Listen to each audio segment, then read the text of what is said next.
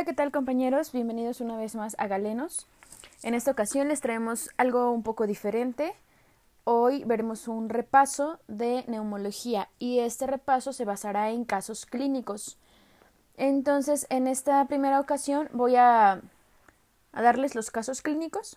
Al final de cada caso clínico se dará la respuesta correcta y pues váyanse calificando a ver qué tal, qué tal les va en este como primer eh, simulacro simulacro auditivo. Eh, van a ser realmente pocas preguntas. Eh, les voy a hacer alrededor de 25 preguntas acerca de neumología. Pues bien, vamos a empezar, no sin antes invitarlos a que nos sigan en nuestras redes sociales, nuestra página de Facebook, Galenos, y en las plataformas digitales estamos en Spotify y en Apple como Galenos Audios Médicos. Entonces, pues sin más preámbulo, vamos a comenzar. Soy la doctora Itzi, bienvenidos y espero que se diviertan mucho este día. Primer caso clínico.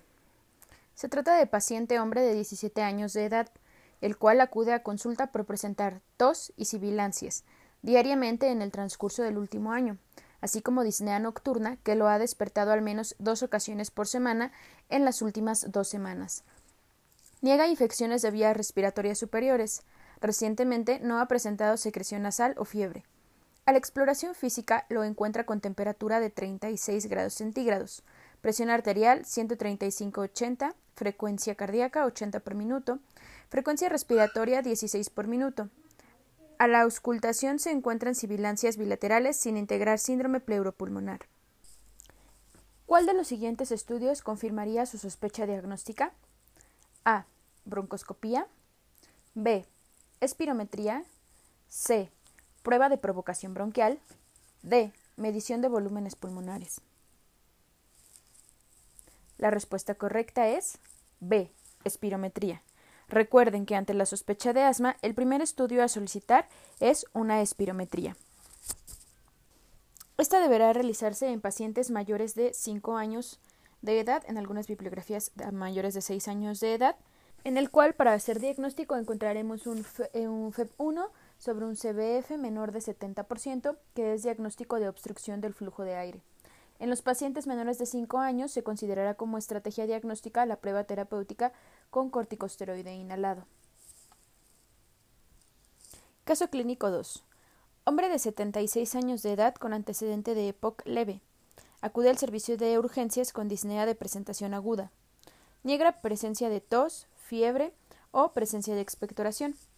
En el examen físico se encuentra hemodinámicamente estable y no hay anomalías en la auscultación del corazón y los pulmones.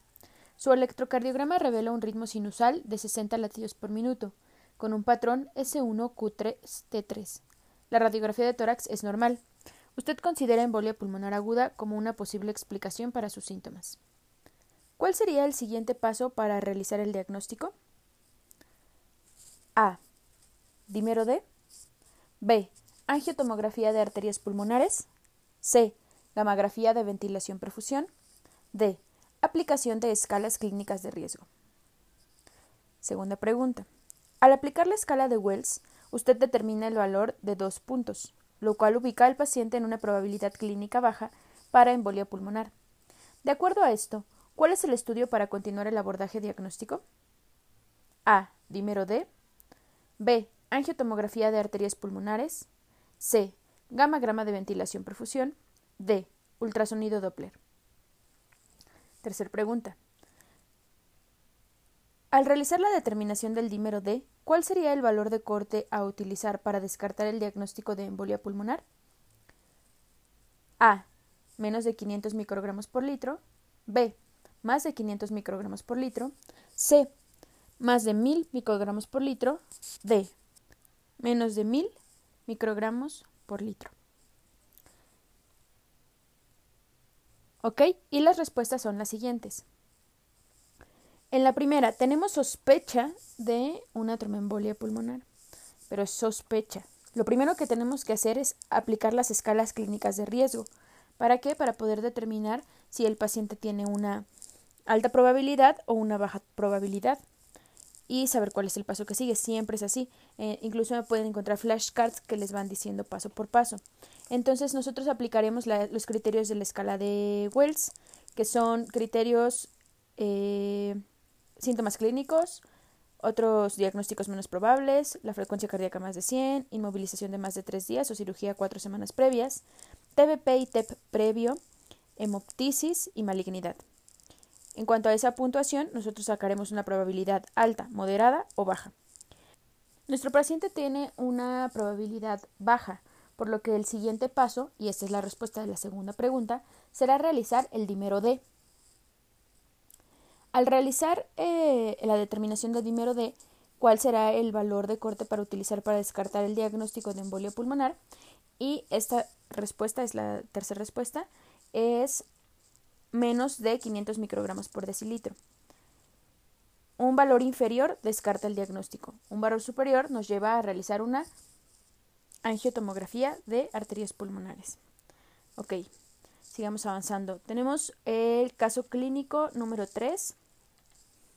Y aquí se nos presenta a una mujer de 65 años de edad que acude a su consulta por presentar desde hace una semana dolor y edema de la extremidad inferior izquierda. Cuenta como antecedente de relevancia el diagnóstico de cáncer de colon desde hace tres meses. Actualmente se encuentra en tratamiento neoadyuvante con quimioterapia y sospechamos de la presencia de una trombosis venosa profunda. Por este motivo se calcula la escala, la escala de Wells, que ubica a la paciente en un riesgo alto. Pregunta número uno. ¿Cuál es el estudio diagnóstico de elección para confirmar su sospecha en el caso de esta paciente? A. Ultrasonido Doppler. B. Dímero D. C. Red venosa del miembro pélvico. D. Gamografía de ventilación, perfusión. Segunda pregunta. Usted solicita un estudio que reporta como positivo para trombosis venosa profunda, por lo que decide iniciar tratamiento. Las siguientes son opciones de tratamiento inmediato, excepto A. Heparina no fraccionada intravenosa. B. Fondaparinux. C. Warfarina. D. Heparina de bajo peso molecular subcutánea. Tercer pregunta. Con respecto a la duración del tratamiento que debe recibir la paciente, ¿usted considera A. Tratamiento con anticoagulantes orales durante tres meses. B. Tratamiento con anticoagulantes orales durante seis meses. C. Tratamiento con anticoagulantes orales o heparina de bajo peso molecular hasta la curación del cáncer. D. Tratamiento con anticoagulantes orales durante 12 meses. Bien, pasaremos a la sección de respuestas. En la primera pregunta respecto a este caso clínico nos dicen que la paciente tiene trombosis venosa profunda o que la sospechamos y calculamos la escala de Wales, ubicando a nuestra paciente en un riesgo alto. Entonces, para eh, confirmar nuestra sospecha, el estudio diagnóstico será un ultrasonido Doppler. ¿Por qué no se hace un dímero D? Pues porque ya no es un riesgo mediano o bajo, ya tenemos a una paciente en un riesgo alto y es una trombosis profunda, es una eh, trombosis venosa profunda, no es una tromboembolia pulmonar, así es que no hay que confundir en esa, esa parte. Eh, el siguiente paso es la realización del estudio de imagen, siendo el ultrasonido Doppler la mejor opción para trombosis venosa profunda. La segunda pregunta nos dice que nosotros solicitamos un estudio que se reporta como positivo, o sea, la paciente sí tiene trombosis venosa profunda y le iniciaremos tratamiento. Para nuestras opciones de tratamiento en la fase aguda, es necesario Anticoagulación total. En este caso se prefiere el uso de fármacos por vía parenteral. Si se desea usar anticoagulantes orales se debe realizar con heparina de bajo peso molecular o heparina no fraccionada. Entonces la warfarina estaría contraindicada. ¿De acuerdo? En este caso, pues en este momento. Con respecto a la duración del tratamiento que debe recibir la paciente, la respuesta correcta es tratamiento con anticoagulantes orales o heparina de bajo peso molecular hasta la curación del cáncer. ¿Por qué? El principal factor de riesgo para el desarrollo de trombosis venosa profunda en esta paciente es la presencia de una neoplasia activa. Entonces, el tratamiento anticoagulante deberá prolongarse hasta que desaparezca este factor de riesgo. Eh, en pacientes con cáncer aún no está probado el adecuado uso de anticoagulantes orales, entonces sería mejor pues dar la heparina de bajo peso molecular vía subcutánea, pero se tiene que dejar hasta que se cure el cáncer. Bien, siguiente caso clínico. Tenemos a un hombre de 46 años de edad que se encuentra hospitalizado por neumonía. Acudimos a valorarlo por disney y desorientación. A la exploración física encontramos signos vitales con frecuencia cardíaca de 115 latidos por minuto, respiratoria de 28 por minuto, temperatura 35.6, TA de 90-50, está taquipneico, con uso de musculatura accesoria, acroceanosis, ambos hemitórax con disminución del murmullo vesicular y estertores difusos. La saturación por, eh, oximetría de pulso se encuentra en 75% y ya tiene puntas nasales a 3 litros por minuto, eh, con FIO2 a 30%. La gasometría más reciente muestra hipoxemia con presión de oxígeno de 45 milímetros de mercurio, por lo que requiere inicio de ventilación mecánica. Con los datos del padecimiento actual y a la exploración física, usted integra el diagnóstico de A. Neumonía adquirida en la comunidad. B. Neumonía asociada a los cuidados de la salud. C. Lesión pulmonar. D. Síndrome de insuficiencia respiratoria aguda. Segunda pregunta. Basados en los criterios de la definición de Berlín, podemos clasificar a este cuadro como A. Lesión pulmonar aguda. B. Síndrome de insuficiencia respiratoria, respiratoria aguda leve. C. Síndrome de insuficiencia respiratoria aguda moderado. O D. Neumonía asociada a los cuidados de la salud complicada. Tercer pregunta. ¿Cómo se clasifica el síndrome de insuficiencia respiratoria aguda acorde a su etiología? A. Infeccioso y traumático. B. Primario y secundario. C. Pulmonar y extrapulmonar. D. Idiopático y secundario. Cuarta pregunta respecto a este caso. ¿Cuál de los siguientes enunciados no es un criterio diagnóstico para el síndrome de dificultad respiratoria aguda? A. Índice de PaO2 sobre FiO2 menor de 200. B. Infiltrados pulmonares bilaterales. C. Incremento respiratorio de la distensibilidad. D. Inicio súbito con antecedentes apropiados. Muy bien, aquí van las respuestas. Nos encontramos ante un paciente con un diagnóstico de síndrome de insuficiencia respiratoria aguda. ¿Por qué?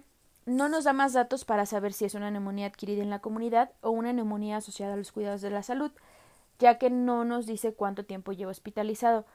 Para esta sección, los invito a checar el resumen que se encuentra en la página doctora Itzi López Apuntes en en la cual mencionamos cuándo va a ser una neumonía adquirida en la comunidad y una neumonía eh, adquirida en el hospital. También está nuestro audio de NAC. Entonces, pues aquí no nos da ningún dato para saber si es una o la otra. Eh, sin embargo, sí nos da datos para el síndrome de insuficiencia respiratoria aguda, porque este se va a definir como una disfunción severa del sistema respiratorio que pone en riesgo la vida. Tenemos un paciente que ya se encuentra con puntas nasales y que su saturación sigue en 75%, la gasometría tiene hipoxemia de menos de 45%. Entonces tenemos un paciente con riesgo en la vida. La segunda pregunta fue, basado en los criterios de definición de Berlín, podemos clasificar este cuadro clínico como lesión pulmonar aguda, dijimos que no tiene. Síndrome de insuficiencia respiratoria aguda leve, pues no, no es, no es algo leve, ahorita les explico. La respuesta correcta es síndrome de insuficiencia respiratoria aguda moderado. Según esta definición se estratifica el cuadro en tres niveles, leve, moderado y grave, de acuerdo al grado de hipoxemia presente. Entonces, un paciente que tiene una PO2 sobre una FIO2 de 201 a 300 se considera leve. Cuando está menos de 200 es considerado moderado. Y cuando esta presión de oxígeno sobre la FIO2 es de menos de 100, es un síndrome de respuesta, este, perdón, síndrome de insuficiencia respiratoria aguda eh, grave. El paciente tiene una PO2 de 45 y un FIO2 de 30, por lo tanto, aquí su índice está en 150, que se coloca en el rango de severidad moderado, teniendo una mortalidad aproximada de 32%. Ok. Nuestra tercera pregunta fue cómo se clasifica el síndrome de insuficiencia respiratoria aguda de acuerdo a la etiología y se va a clasificar en intra o extrapulmonar. Cuando se clasifica por la velocidad de instauración puede ser agudo o crónico y según su gasometría puede ser de tipo 1 o de tipo 2. Para la última pregunta eh, lo que queremos saber es cuál de los enunciados no es criterio diagnóstico para el síndrome de insuficiencia respiratoria aguda. Dijimos que el índice de, presión de oxígeno sobre la FIO2 menor de 200, pues sí. Infiltrados pulmonares bilaterales también es un criterio para el diagnóstico. Y el inicio súbito con los antecedentes apropiados, pues también nos va a dar, va a ser parte de los criterios diagnósticos. ¿Cuál no? Un incremento respiratorio de distensibilidad. La respuesta correcta entonces era incremento respiratorio de distensibilidad, que es el excepto. Es muy importante que en los casos clínicos aprendamos a leer exceptos. Pues bien, estos fueron 15 minutos de casos clínicos de neumología. Esperamos que hayan obtenido buen resultado y pues no dejen de repasar y de practicar, practicar, contestar casos clínicos, practicar los distractores y tendremos un excelente resultado en el ENAM, ya verán. Nos escuchamos hasta la próxima, sigan al pendiente de nuestro contenido. Soy la doctora Itzi López. Adiós.